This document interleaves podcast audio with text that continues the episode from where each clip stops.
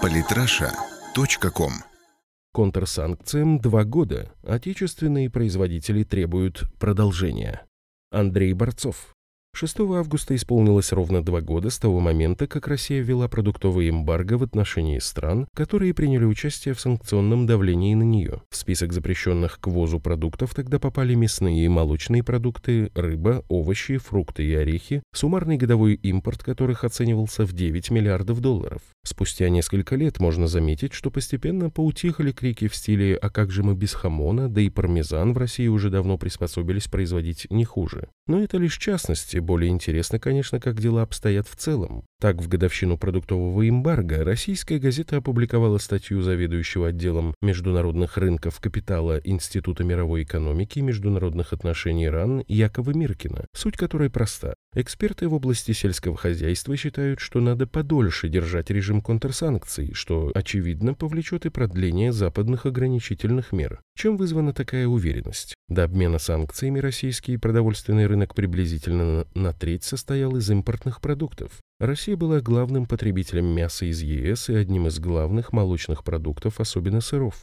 Норвегия радостно отправляла в РФ 79% своего продуктового экспорта, Литва 47%. В результате же санкций импортных поставок мяса стало меньше на треть, рыбы и сахара наполовину. Но при этом ни о каком отсутствии еды в продуктовых магазинах, к счастью, речи не идет. Тот же Яков Миркин, стоит отметить, передавая обобщенное мнение экспертов, не особо доволен. Здесь нет места для фанфар, потому что любые санкции в глобальном мире никогда не являются счастьем. Они повышают риски и неопределенность. Мы два года озабочены качеством еды. Мы видим на прилавках плоды земные с неизвестной маркировкой. При этом стоит подчеркнуть, что риски неопределенности заложены скорее не в самих санкциях, а в антироссийской политике Запада, которые эти санкции вводит и не только продовольственные.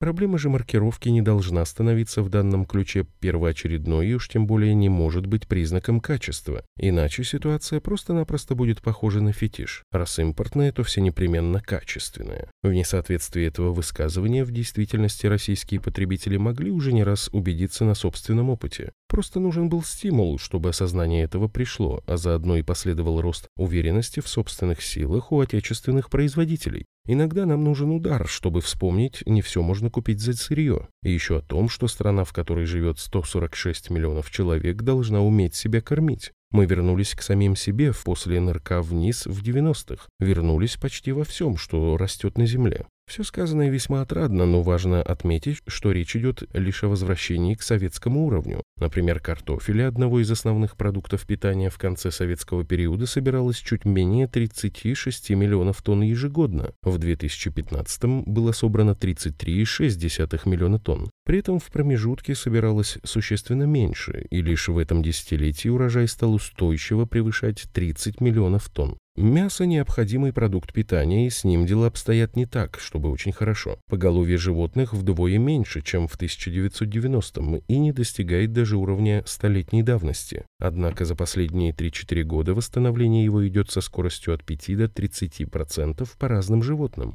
Лучше всего ситуация в птицеводстве и свиноводстве, а вот поголовье крупного рогатого скота даже продолжает сокращаться. Тем не менее, в целом нельзя не заметить положительной тенденции. Причины улучшения состояния сельскохозяйственной сферы очевидны. Приняты как раз в связи с кризисом госпрограммы, включающие относительно доступные кредиты. Их количество в сельском хозяйстве выросло в 1,8 раза и в полтора раза в пищевой перерабатывающей промышленности. Выделяются субсидии, получаются налоговые льготы. Существенно простимулировало развитие отрасли и ослабление рубля. Директор Института аграрного маркетинга Елена Тюрина поясняет происходящее оздоровление внутреннего сельскохозяйственного и пищевого рынка. Благодаря тому, что сейчас растет число российских сельхозпроизводителей и они конкурируют между собой, рынок еды все меньше реагирует на валютные скачки. Рынок близок к насыщению, а наши компании переходят в категорию экспортеров. По имеющимся у института данным, доля импортной свинины и птицы в рационе россиян составляет лишь около 10%. Уровень самообеспеченности РФ свининой и мясом птицы достиг 95%, хотя ранее было лишь 60%. Так что уже имеется желание у представителей отрасли начать поставки в страны Северной Африки, Азии и СНГ. Согласно Росстату, в первом полугодии 2016 года в РФ тенденция роста объемов производства основных видов мясной и молочной продукции продолжается. Производство мяса и субпродуктов убойных животных на 14,3% превысило аналогичный показатель прошлого года. Объем производства мяса и субпродуктов птицы вырос на 5,8%, мясных полуфабрикатов на 1,9%, сыров на 3,9%.